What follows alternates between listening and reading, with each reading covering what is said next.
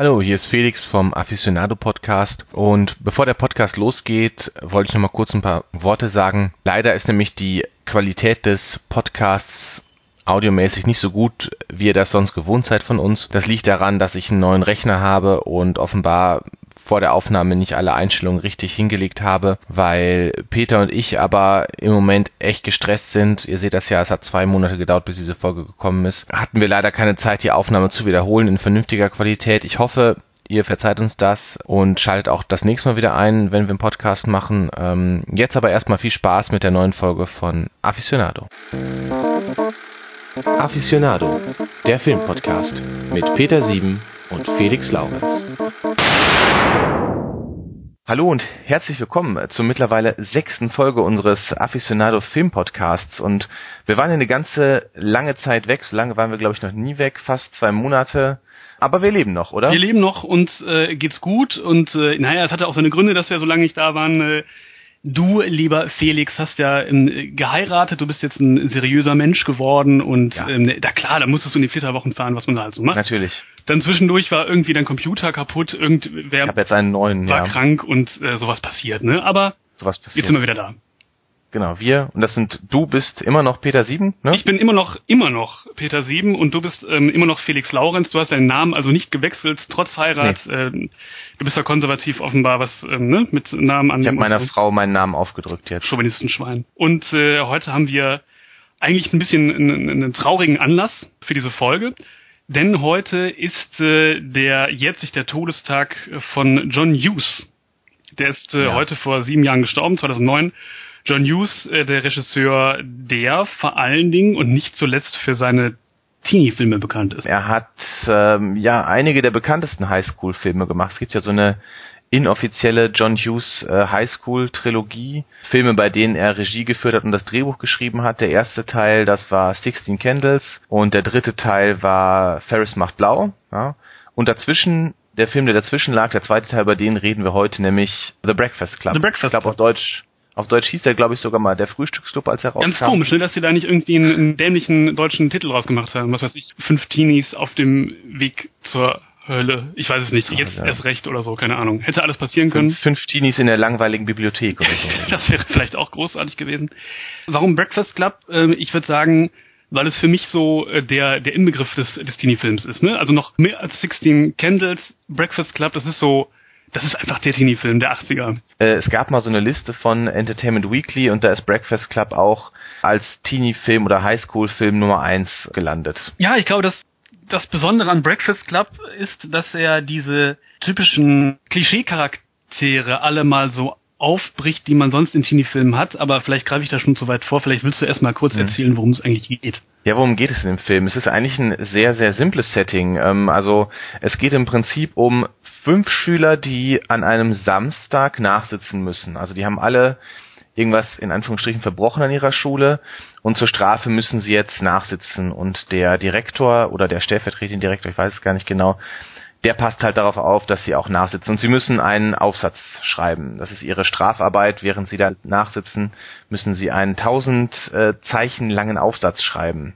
Das Komische Darum, ist ja irgendwie, dass, dass sie ja so gefühlt viele, viele, viele, viele Stunden nachsitzen, ne? was da alles so passiert ja. im Laufe des Films. Und dafür, dass das nur mal eben so, ein, so eine Nachsitznachmittagnummer ist, äh, ist das schon ganz beachtlich. Ich glaube, im Film wird gesagt, acht Stunden sollen sie nachsitzen. Das, ähm, das ist die Zeit, die sie ist das, ist das erlaubt? Kann man irgendwelche Schüler acht Stunden irgendwo festsetzen an so einem Samstag?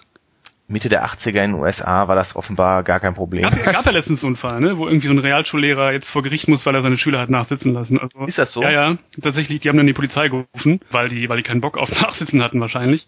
Und der äh, muss sich jetzt äh, wohl wegen Freiheitsberaubung verantworten. Das war da offenbar ah, nicht ja, so. Ja, ja, guck mal, wenn die das gewusst hätten beim Breakfast Club, dann hätten wir diesen Film nicht, dann wäre er schnell vorbei. Ja, das wäre ein bisschen doof, ja, das stimmt. Genau, also das ist das Setting des Films im Prinzip. Vielleicht müssen wir noch ganz kurz sagen, wann der Film überhaupt entstanden ist. Also der ist, glaube ich, 84 gedreht worden und 85 in die Kinos gekommen. Ja. Als wir geboren wurden quasi, entstand dieser Film. Die Generation No Future hat ihn damals geguckt. Ich habe das eben schon angedeutet. Das sind nicht zufällig irgendwelche Schüler, sondern die haben, die oder die verkörpern alle einen bestimmten Charakter, ein bestimmtes Klischee und ähm, die haben entsprechende Namen auch. Ne? Also in diesem Aufsatz wird das später deutlich. Ähm, ja. Einer heißt The Brain, dann gibt's äh, The Princess, The Criminal, The Basket Case und äh, The Athlete. Auf, ja. auf Deutsch heißen die, ich weiß gar nicht, wie heißen die, der eine heißt Muskelprotz, der Schlaukopf, den gibt's Der noch. Schlaukopf, die ausgeflippte, die die Prinzessin und der der Freak irgendwie. Also der Freak genau, ist dann ja. der der Criminal, der der Rebell quasi sozusagen. Ne? Nee, ich glaube der Freak ja, ja, doch, stimmt. Ja, du hast recht. Wer ist denn dann? Ah, der Schlaukopf ist der Brain. Okay, ja, stimmt. Der Freak ist The Criminal. The Criminal. Das sind halt ähm, typische Klischees, die man in diesen, man kennt das ja aus diesen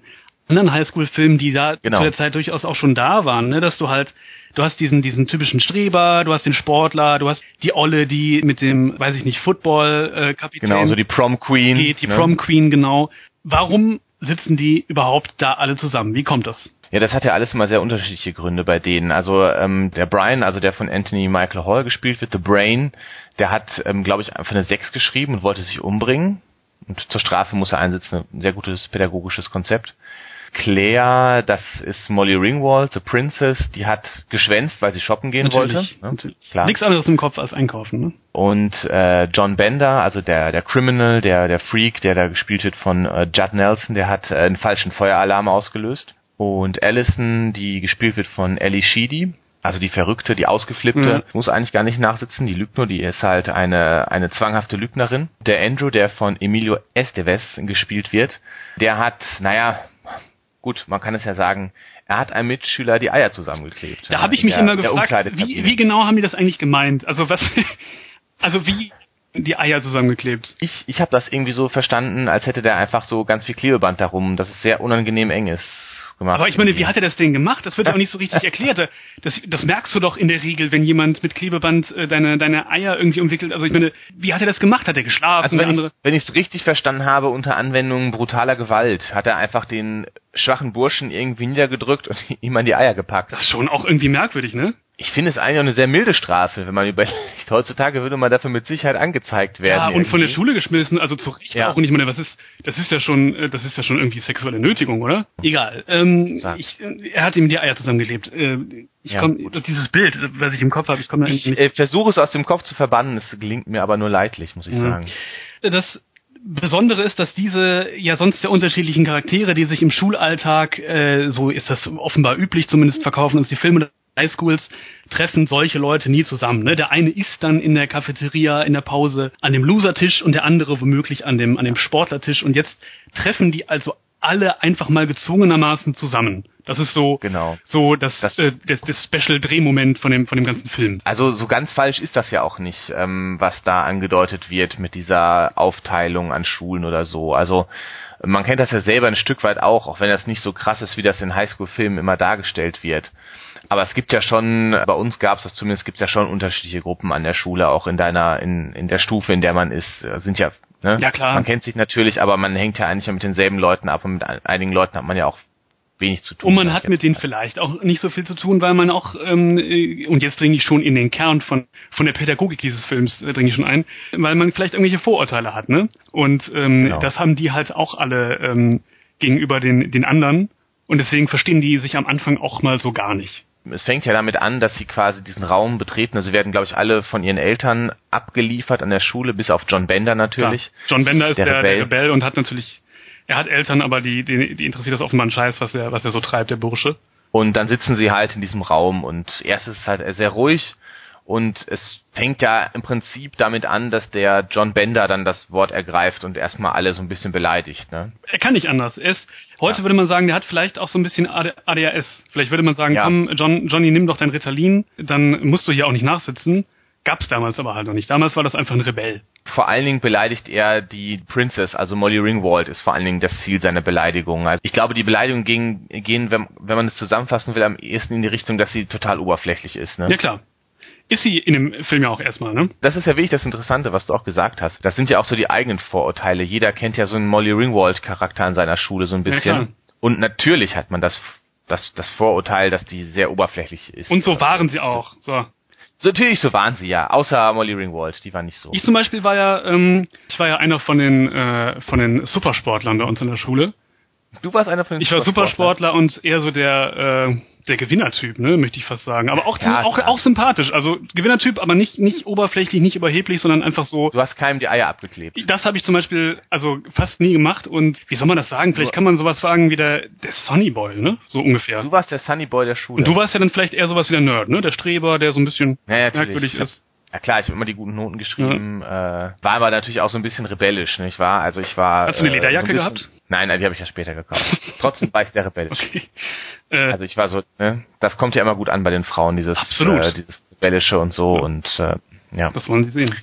Genau, und so, so passiert es in dem Film eben auch, dass am Anfang erstmal alle ihre Rolle so ganz klar ausspielen. Ne? Die Princess, die fängt, glaube ich, an, auch irgendwie sich zu schminken oder so, ne? Und, und der Rebell beleidigt erstmal alle, der Sportler bleibt ganz cool und der, ich glaube, der, der Schlaukopf sagt erstmal irgendwas. Der hat einfach auch Angst, ne? Also es ist ja am Anfang genau. so eine Szene, da kommt der, der John Bender, da sitzt der Nerd da schon auf seinem Platz und John Bender kommt rein und guckt ihn nur an und dann steht er direkt auf. Und macht sich gefühlt in die Hose oder so macht sich gefühlt in die Hose und geht auf einen anderen Platz. Ja. Ne? Also die bleiben halt ganz klar in ihren Rollenbildern am Anfang. Ne? Genau. Und äh, die äh, Allison, also die, die Verrückte, die Ausgeflippte, die sitzt einfach mehr oder weniger schweigend rum.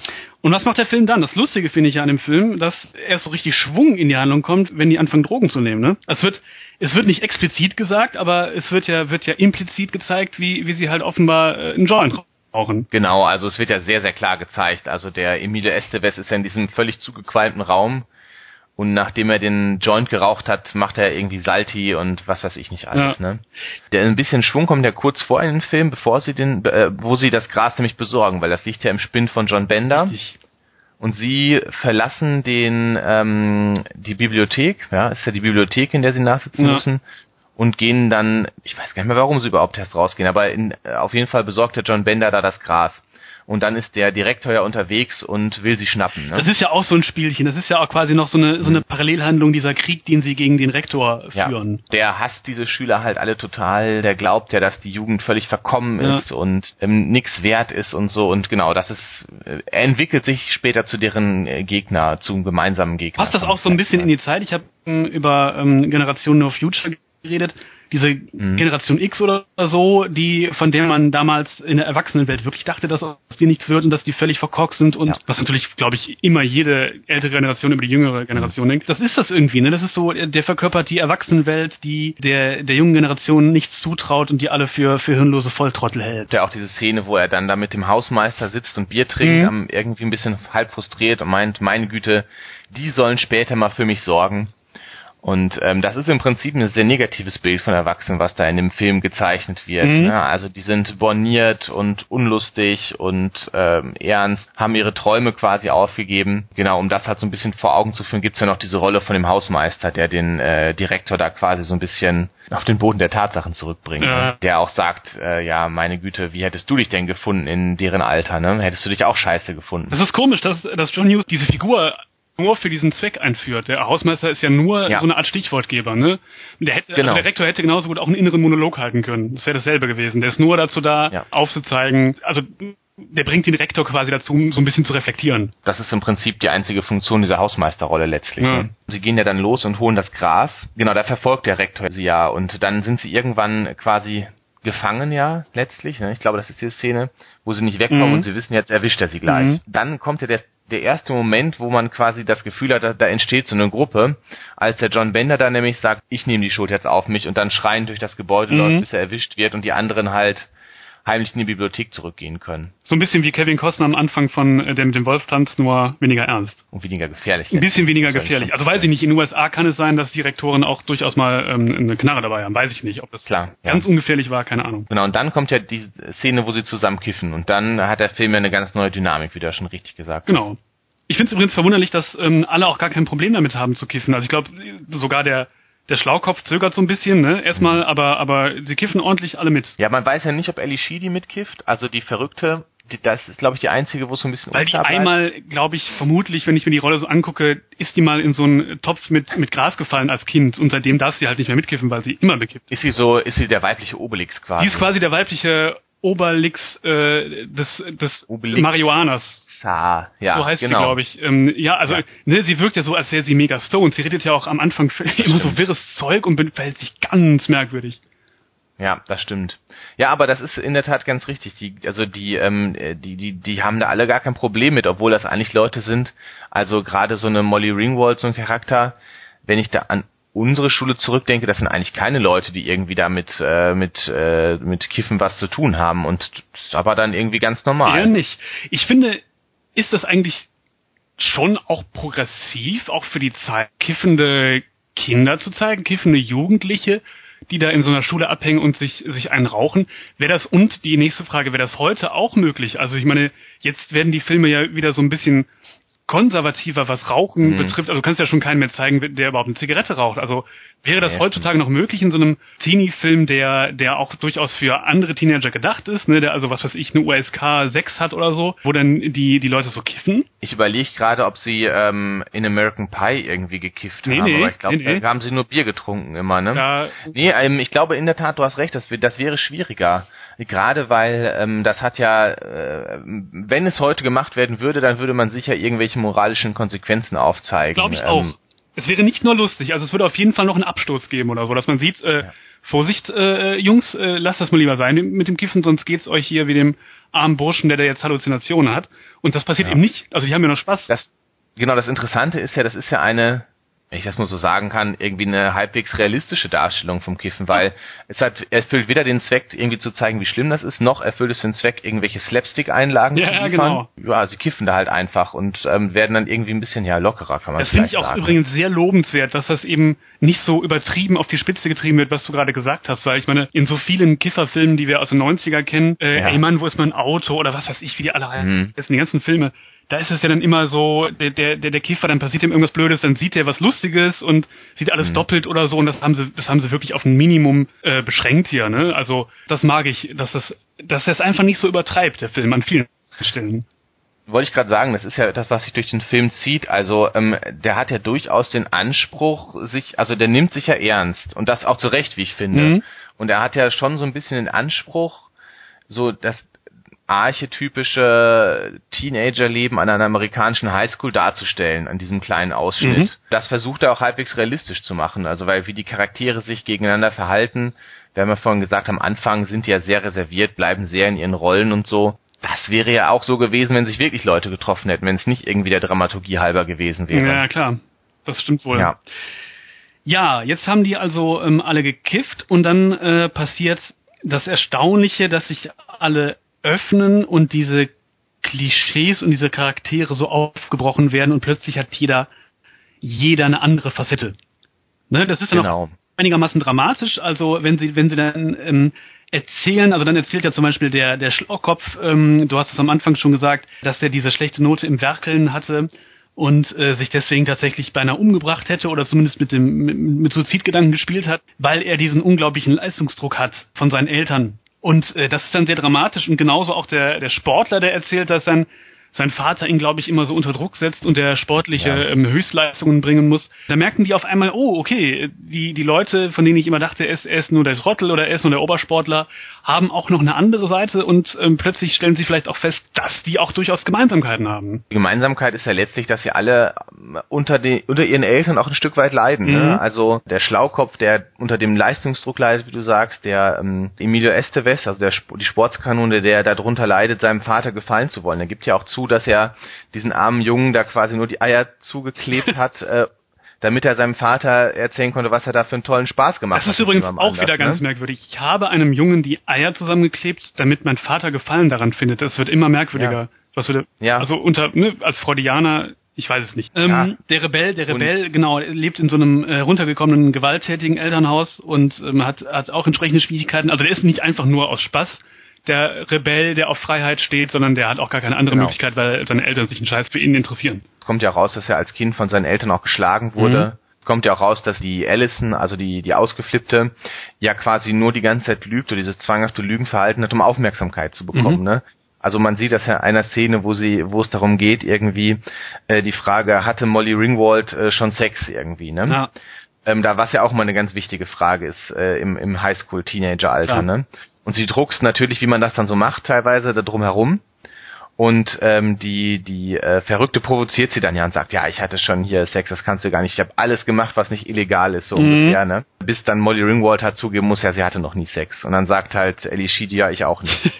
ja. Sie setzt dieses Lügen ja bewusst ein, um Aufmerksamkeit zu bekommen, die sie von ihren Eltern ja nicht kriegt. Ne? Genau. Ja, und das ist halt dieser auch dieser Moment, der diesen Teenie-Film äh, von vielen anderen dieser Zeit unterscheidet. Ne? Dass es auf einmal so eine sehr schon dramatische, ähm, ernste Szenerie gibt. Und das Ganze ist ja auch irgendwie, wie sich die Charaktere so so entwickeln oder beziehungsweise wie die entblättert werden. Das Lustige ist ja, dass das alles so was Kammerspielartiges auch schon hat, weil ich meine, wir haben quasi nur ein, ein Bühnenbild. Ne? Wir haben nur diese, diese Schule, diese Bücherei, wo die am Anfang sitzen und später, gut, dann hängen sie halt noch mal ein bisschen, äh, wo die auf dem Weg sind, das Gras versuchen, sind sie noch mal woanders. Mhm. Aber es ist immer nur, es sind immer dieselben Charaktere, die ungefähr am selben Ort gezeigt werden. Also quasi klassisches ja. äh, Theater. Und es funktioniert aber sehr gut. Also nicht zuletzt auch, weil es sehr gut gespielt ist, muss man ja auch sagen. Ne? Ja, die Schauspieler wirklich sehr gute Leistung, muss man einfach sagen, von allen äh, Hauptdarstellern. Ne? Also klar, der Direktor ist vielleicht ein bisschen überzeichnet. Die sind ne? alle natürlich ein bisschen. Du hast ja, so viele Trottel-Schauspieler in diesen, in vielen Teenie-Filmen aus der, aus mhm. der Zeit, auch in den ganzen Disney-Produktionen. Da nerven die einfach nur so und, und hier ist es einfach anders. Da ist das wirklich einfach ein, ein richtiger Film mit richtigen Schauspielern. Also wenn du das mal vergleichst mit den Teenager-Filmen aus unserer Teenager-Zeit, Ende der 90er, Anfang der 2000er, so American Pie mäßig oder so. Ja. Äh, das ist einfach ein ganz gewaltiger Unterschied. Ne? Also das sind wirklich Charaktere, die geschrieben wurden, die wir kennenlernen, die auch wirklich ähm, nicht irgendwie oberflächlich sind. Wie du ja gesagt hast, der Kern dieser, dieser Menschen wird ja langsam offengelegt während des Films. Ja. Dieses Oberflächliche, was man als Außendarstellung macht, das verschwindet ja immer mehr und wir lernen immer mehr den Kern dieser Leute kennen. Ähm, das funktioniert halt aber auch gut, weil die Schauspieler einfach gut sind. Genau. Und das, ähm, das macht ihn vielleicht zu, zu dem Teenie-Film, wir haben es am Anfang gesagt, zu dem Teenie-Film. Mit, also dem ja. groß geschrieben, ist es der Teenie-Film. Ich meine, es ist ja auch das erste Mal in einem, in einem ähm, erfolgreichen Mainstream-Film, dass quasi ähm, das Teenager-Leben oder die Probleme des Teenager-Lebens ja wirklich ernst genommen werden oder man sich ernsthaft damit auseinandersetzt. Ähm, sonst gab es das ja auch schon mal. Also es gibt natürlich auch Filme, wo wo Teenager im Mittelpunkt stehen und Probleme und so weiter. Also hast, du mal, hast du mal ein Beispiel für, für sowas? Diese James Dean-Filme zum Beispiel, da geht's ja auch oft um Teenager-Probleme. Mhm. James Dean spielt ja teilweise auch Teenager. Klar. Aber das sind dann ja meistens Sachen, irgendwelche Extremsituationen oder sowas, ne, wo, wo wir die Leute erleben. Und hier geht's ja eigentlich um Alltagsprobleme, mhm, ja. um ganz normale Probleme, die wahrscheinlich 90 Prozent aller amerikanischen Teenager damals so erfahren haben oder auch diese Gruppenaufteilung so erfahren haben. Und ähm, das macht den Film ähm, ein Stück weit ja auch so besonders, dass er es schafft, diese Alltagserfahrung von so vielen Leuten, von so vielen jungen Menschen darzustellen. Mhm. Der springende Punkt, dieser, dieser Alltag, ähm, das ist neu. Was, ähm, was passiert weiter im Film? Sie, die sollen ja diesen Aufsatz schreiben und ähm, am Ende haben sie auch einen, der Schlaukopf schreibt ihn zusammen, wer soll es auch sonst machen. Quasi erzählt er, was da passiert ist, ne? Dass auf einmal sich da, sich da Menschen getroffen haben und festgestellt haben, dass alle anderen auch andere Facetten haben als die, mhm. äh, die man ober oberflächlich sieht. Und ähm, dann hat der Film ja auch so ein bisschen was was Tragisches, weil die werden in dem Moment ja irgendwie zu Freunden, sind sie ja geworden und auf einmal mögen sie sich und äh, ähm, da, da, da funktioniert was, da bandeln auch ähm, jeweils zwei Pärchen an, was ich übrigens total doof hm. finde und unfair ist, dass der Schlaukopf halt keine abkriegt. Ne? Ja. Das ist irgendwie, ähm, was das soll das? ist auch natürlich ein, ein, ein, unrealistisches Moment ein Stück weit, ne? Also ähm, ja, dass das so schnell geht, ja. finde ich. Ne? Aber gut, ähm, der Dramaturgie halber ist es natürlich zu rechtfertigen, dass man das dann so es, es geht A so schnell und B, was ich an der Stelle ein bisschen doof fand, ist, ähm, wie schnell sich Elishidi, also der Charakter von Elishidi, mhm. wieder sich gewandelt hat, ne? Mit Molly ja. Ringwald mal kurz raus und sie stylt sie so ein bisschen um. Übrigens auch ein sehr, sehr, sehr typisch, typisches Motiv in den Teenager-Filmen dieser Zeit. Das hässliche, also in Anführungsstrichen das hässliche. Entlein mhm. oder die, die halt nicht so Mainstream-mäßig gut aussieht, wird dann halt umgestylt von der hübschen und auf einmal ja, ja. alle auf, auf sie. Das ist auch einfach scheiße, muss das man sagen. Wirklich, das ist wirklich, das ist ein sehr schwacher das. Moment. Das ist ein ganz schwacher Moment in diesem ja. Film. Fand ich sehr blöd und auf einmal ist sie auch so relativ normal geworden. Ne? Auf einmal mhm. kann sie ganz normal sprechen, kommt dann so halbwegs mit dem Rebellen zusammen, glaube ich. Nee, sie, sie kommt mit dem Sportler. Ach, mit dem Sportler also Ellie Sheet mit dem Sportler und ähm, Molly Ringwald ja mit Judd Nelson. Richtig, so rum war es, ja, ja, genau. Das ist, naja, albern. Worauf ich hinaus wollte eigentlich war, dass sie sich die Frage stellen, ob sie denn am Montag immer noch befreundet sein werden, ne? Ob dann, wenn sie, mhm. Wie wieder in den normalen Schulalltag zurückkehren, also ne, wo jeder seinen Platz hat, ob sie dann sich grüßen auf dem Gang oder so, oder ob dann wieder alles so ist wie vorher. Und das finde ich ein mhm. bisschen, das hat so einen melancholischen Beigeschmack, ne? Aber es ist ja auch eine ehrliche Frage letztlich. Es ne? ist sogar, es ist sogar eine, eine Frage, die wir alle bestimmt schon mal erlebt haben. Also ich meine, wenn ich so an, an so Schulausflüge zurückdenke, so Klassenfahrten oder so, da war man auf einmal irgendwie äh, voll befreundet mit Leuten, mit denen man nie zu tun hatte und dann hat man irgendwie was weiß ich, da hat man dann äh, gesoffen oder so, also später dann. Ja, genau. Und äh, alle waren total lustig und die dicksten Superkumpels ähm, und man dachte, das hält jetzt ewig.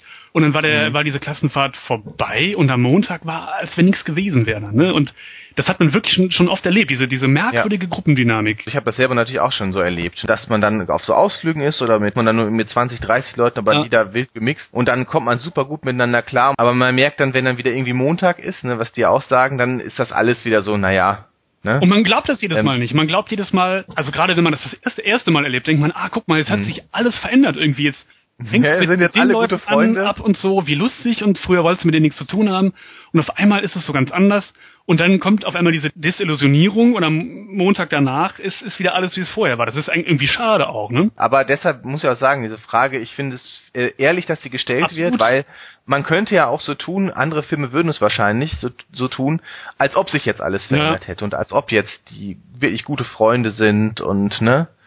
sie diese Klischees durchbrochen haben.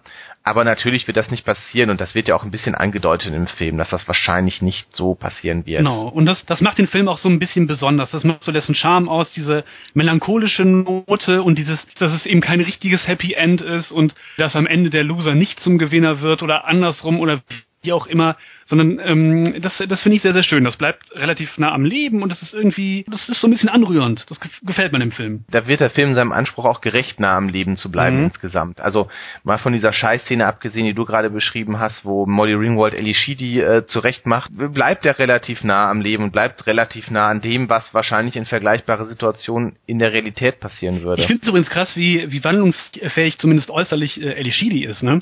Wahnsinn, also ich ne? habe ähm, das lange Jahre nicht gewusst, bin aus allen Wolken gefallen, als ich erfahren habe, dass dieselbe Schauspielerin ist, die auch mitspielt in diesem, äh, wie heißt der, Wargames mit ähm, Wargames mit Matthew Broderick. Mit ja. Matthew Broderick, genau. Das ist das ist total erstaunlich, weil es ist es ist einfach ein ganz anderer Mensch. Da ist sie so das frische, hübsche Mädchen von nebenan oder so, irgendwie genau. blond und, und da sieht völlig anders aus. Ganz komisch. Genau, da läuft sie halt mit so einem Zopf rum ja. und irgendwie gefühlt in Cheerleader-Uniform ja, ja, genau. und ist so das normale Mädchen, das irgendwie diesen smarten Typen kennt und so. Ja, das muss ich echt sagen, sehr wandlungsfähig. Und da spielt sie auf einmal auch sehr überzeugend, diese Verrückte. Äh, was den Cast angeht, ist ja ganz interessant. Ähm, da gab es ja einige Sachen, wo man, wo es so auf der Kippe stand, wer für die Rolle gecastet wird. Emilio Estevez spielt ja den Sportler, Mhm. Aber er war ja ursprünglich eigentlich war er gecastet für John Bender, also für den Rebellen. Und dann war aber das Problem, dass John Hughes wohl niemanden gefunden hat, der passte für diese Sportlerrolle. Also hat er einfach den Estevez umbesetzt. Was mich wundert, ich meine, man hätte doch, was weiß ich, in, zu der Zeit hätte Tom Cruise. Tom Cruise nehmen können, ja.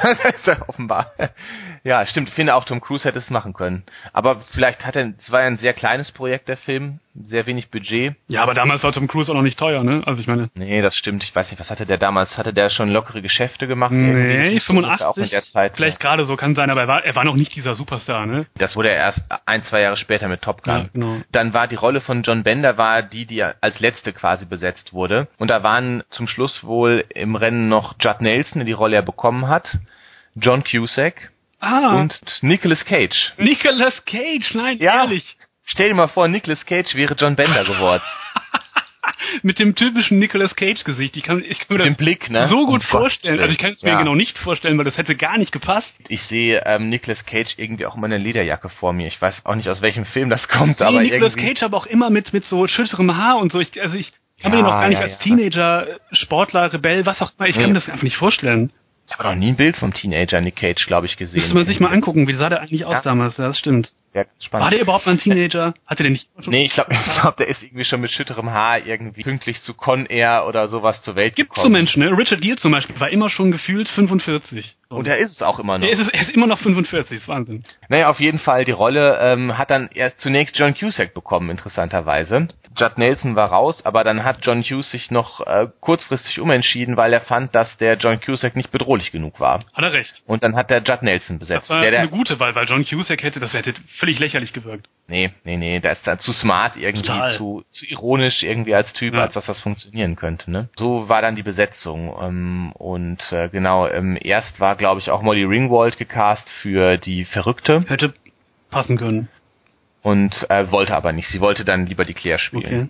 Aber es Dann- ist ganz interessant, wo du John Hughes ja gerade auch erwähnt hast, dass ähm, John Hughes ja, also der hat ja schon immer so denselben Stab von von Leuten, ne? Also das war ja war ja immer ähnlich, ne? Also Anthony Michael Hall hat ja auch mitgespielt in in Lisa zum Beispiel, wo die diese diese Ja. Roboterfrau, also diese diese digitale Frau Mhm. irgendwie erschaffen. Und in 16 Candles war er auch schon dabei 16 und Molly. Ringwald auch. Genau, Molly Ringwald war dabei und Gab es noch Pretty in Pink, da war auch wieder Molly Ringwald dabei. Also da hat er zwar nicht immer Regie geführt, aber der hat die meisten, das Drehbuch dann geschrieben. Ja. Ähm, außer bei Ferris macht blau, da setzt er zum größten Teil auf ganz andere Leute. Genau. Und wir haben ja, du hast ja gerade gesagt, das ist ja so eine Art Kammerspiel im Prinzip. Mhm. Das war auch nötig, weil der Film nämlich ein sehr, sehr kleines Budget hatte. Ne? Also die wollten erst äh, dem äh, John Hughes das Geld gar nicht geben für den Film, die Produktionsfirma, weil den kannte ja damals niemand. Ja, das war mit sein erster Film, er hatte 16 Candles schon gemacht. Deshalb war halt diese Idee, das ganze, den ganzen Film in der Bibliothek spielen zu lassen.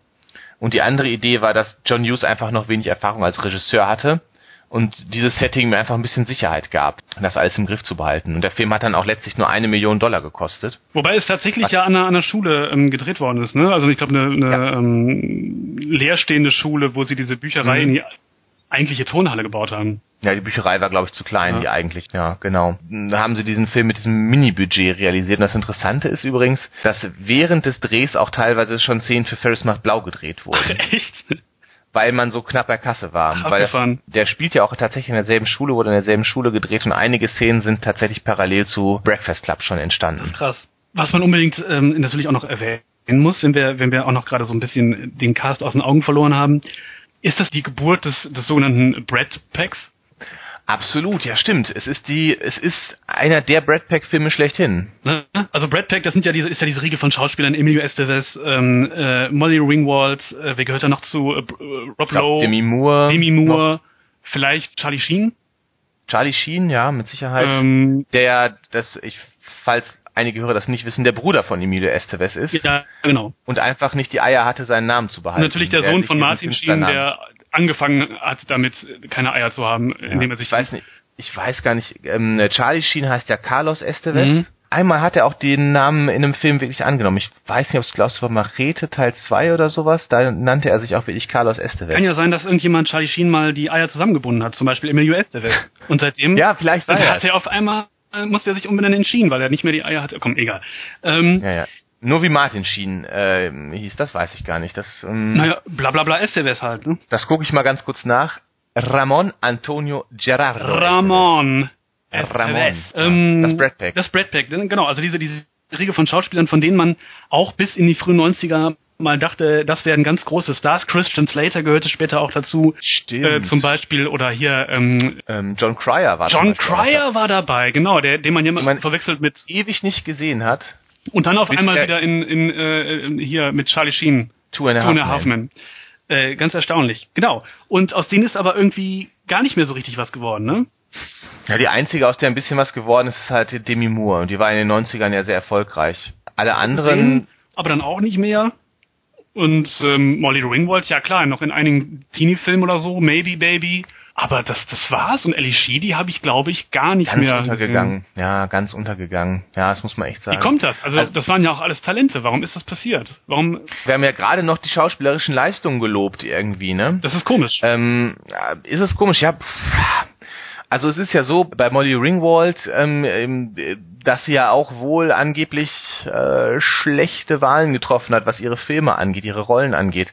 Sie hat ja wohl äh, dem Vernehmen nach die Hauptrolle in Pretty Woman ausgeschlagen ah, dumm. und die Hauptrolle in Ghost Nachricht von Sam, was ja Ah. dann der große Durchbruch von Demi Moore war. Okay. Dann war sie ja unten durch irgendwie, da hat sie keine Erfolge mehr gelandet und irgendwann, ne, Hollywood ist da ja ganz schnell, dann bist du einfach auf. Da kommen andere Leute, die Ja, aber es ist so, es ist Anfang so, der 90er wollte man dann eher so Leute wie Winona Ryder sehen irgendwie. Ne? da kam so eine alternativere Filmmacherei irgendwie auf. ja, und so eine andere Generation auch schon irgendwie. Ja, ne? da war auf einmal Johnny Depp war dann da und und man hatte Genau. irgendwie das war so ein bisschen Pseudo-Independent-Filme, die man dann ja. gemacht hat, irgendwie Gilbert Grape oder so. Genau, ähm, oder Edward mit den Scherenhänden. Richtig, ja, es stimmt. Vielleicht passte das dann irgendwie nicht mehr, dass diese 80er Jahre äh, Highschool-Typen nicht mehr gepasst haben. Aber das ist, es ist ja augenfällig, weil ja wirklich so gut wie alle von denen, also Judd Nelson zum Beispiel, hä? weiß ich nicht, was hat er gemacht? Nix völlig untergegangen. So, ja, Judd Nelson hatte nichts. Also ich habe hab in St. Elmo's Fire, was ja auch ein Highschool-Film mhm. war, war er noch dabei.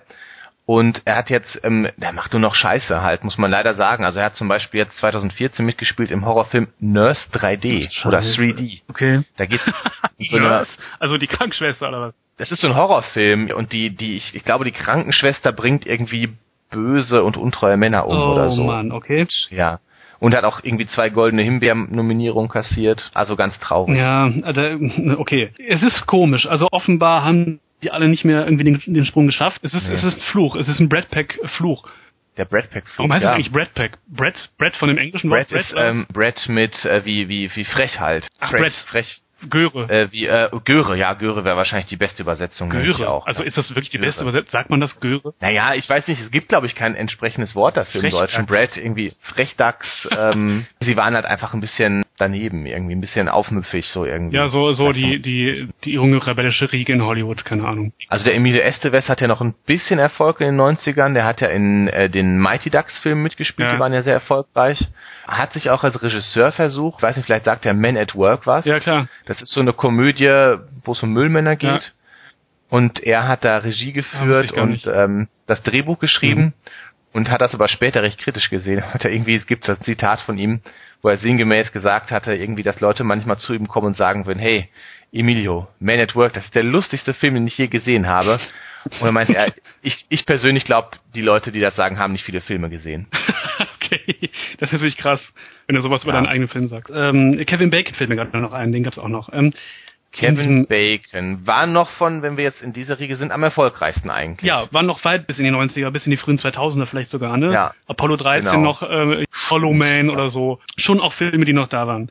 Äh, was man unbedingt. Im Land der Raketenwürmer. Im Land, der großartige, im Land der Raketenwürmer, äh, darf man nicht vergessen. Können wir mal eine Folge übrigens zu machen.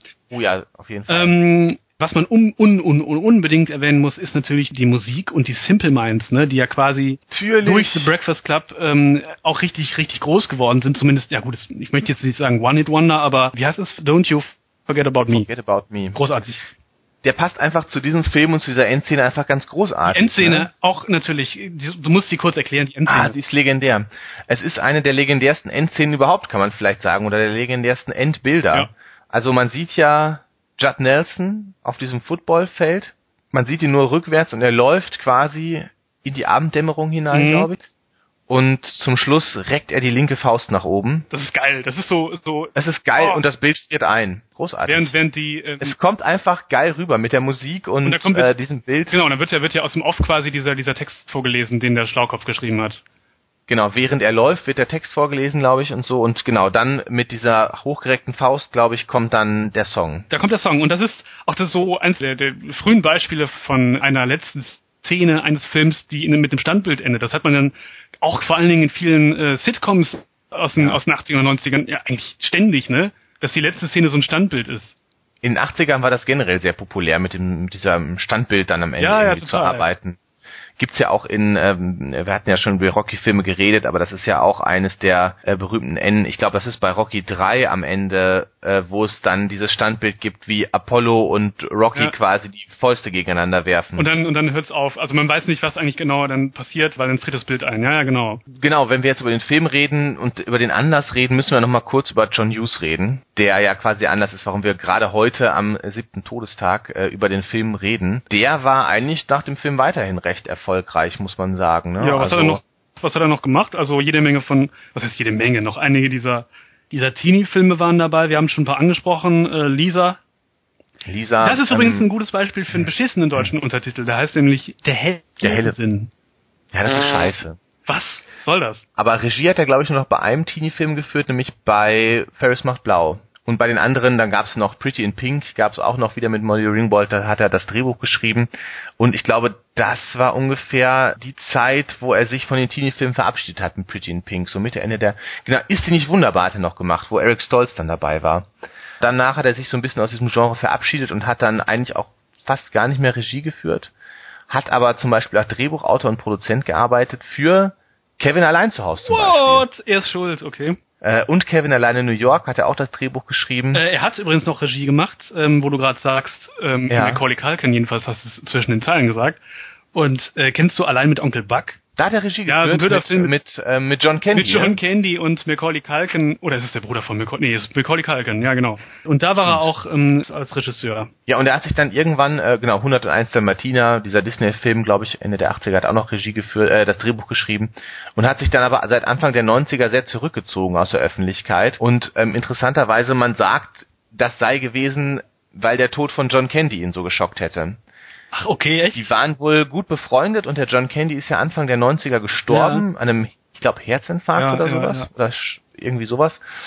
Und das hat ihn wohl so geschockt, dass er sich dann aus der Öffentlichkeit zurückgezogen hat, ziemlich bis zu seinem Tod auch kaum in der Öffentlichkeit noch aufgetreten ist. Also hat, hat zum Beispiel nochmal sowas gemacht wie ähm, Audiokommentare für DVDs, zum Beispiel für die Jubiläumsedition von Ferris macht blau, für die 25 Jahre Jubiläumsedition, aber sich sonst sehr zurückgezogen. Ach, das wusste ich gar nicht. Okay.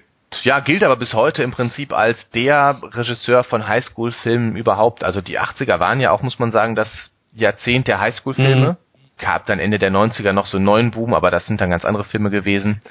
Und lustigerweise gibt's auch öfter, habe ich gelesen, wohl, wenn heutzutage irgendwelche Highschool-Sachen gemacht werden, benennt man wohl oft die Highschool, an denen das spielt, äh, John Hughes High School. Ach, echt?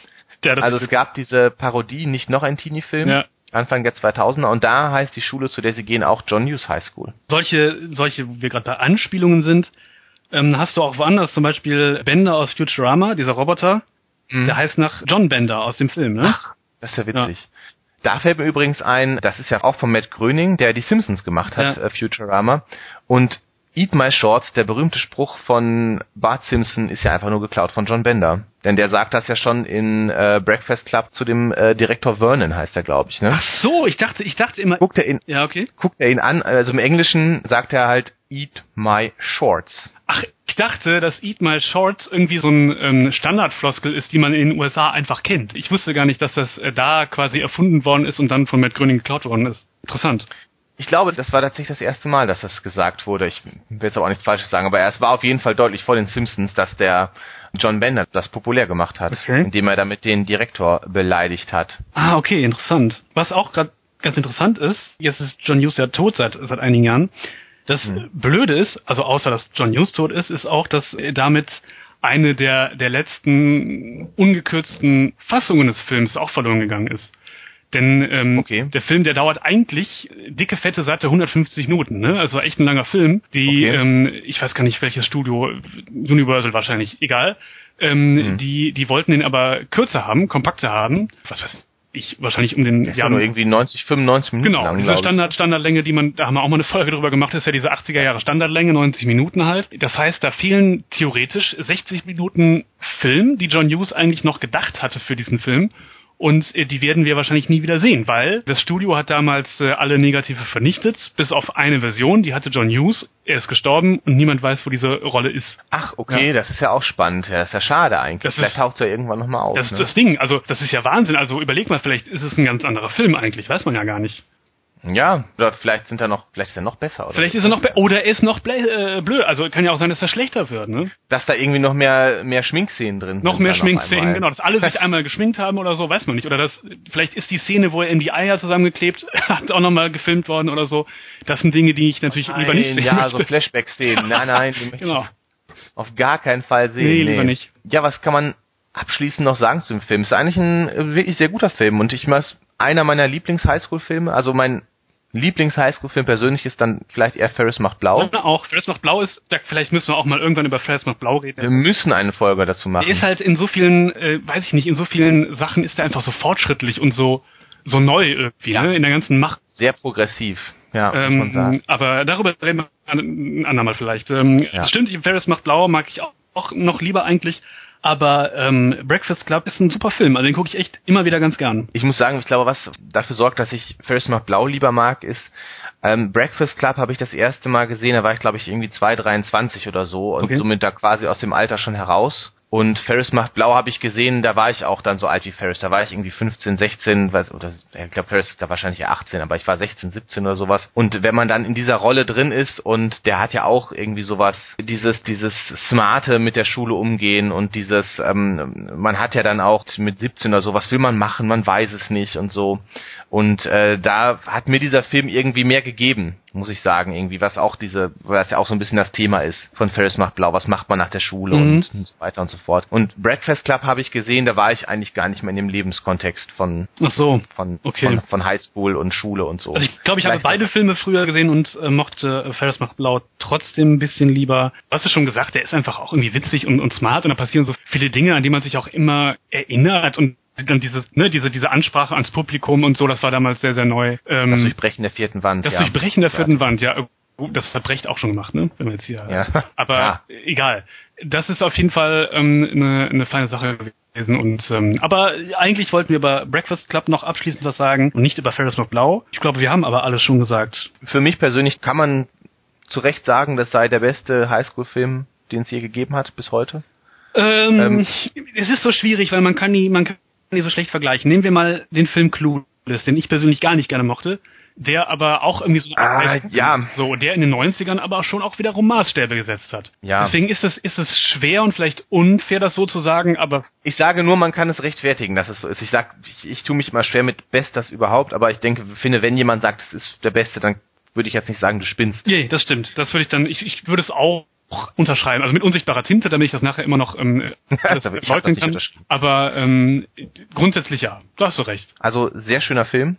Und äh, wir können allen Hörern, die ihn noch nicht gesehen haben, nur empfehlen, sich mal anzugucken. Ja, auf jeden Fall. Gibt's auch bei Netflix und ähm, heutzutage überall verfügbar. Ja, ich glaube, das war's eigentlich. Ne? Jetzt ähm, weiß ich nicht. Oder soll man noch über Facetten reden, die auch uns ausmachen? Wir sind ja auch nicht nur so, wie wir, wie wir hier so wirken.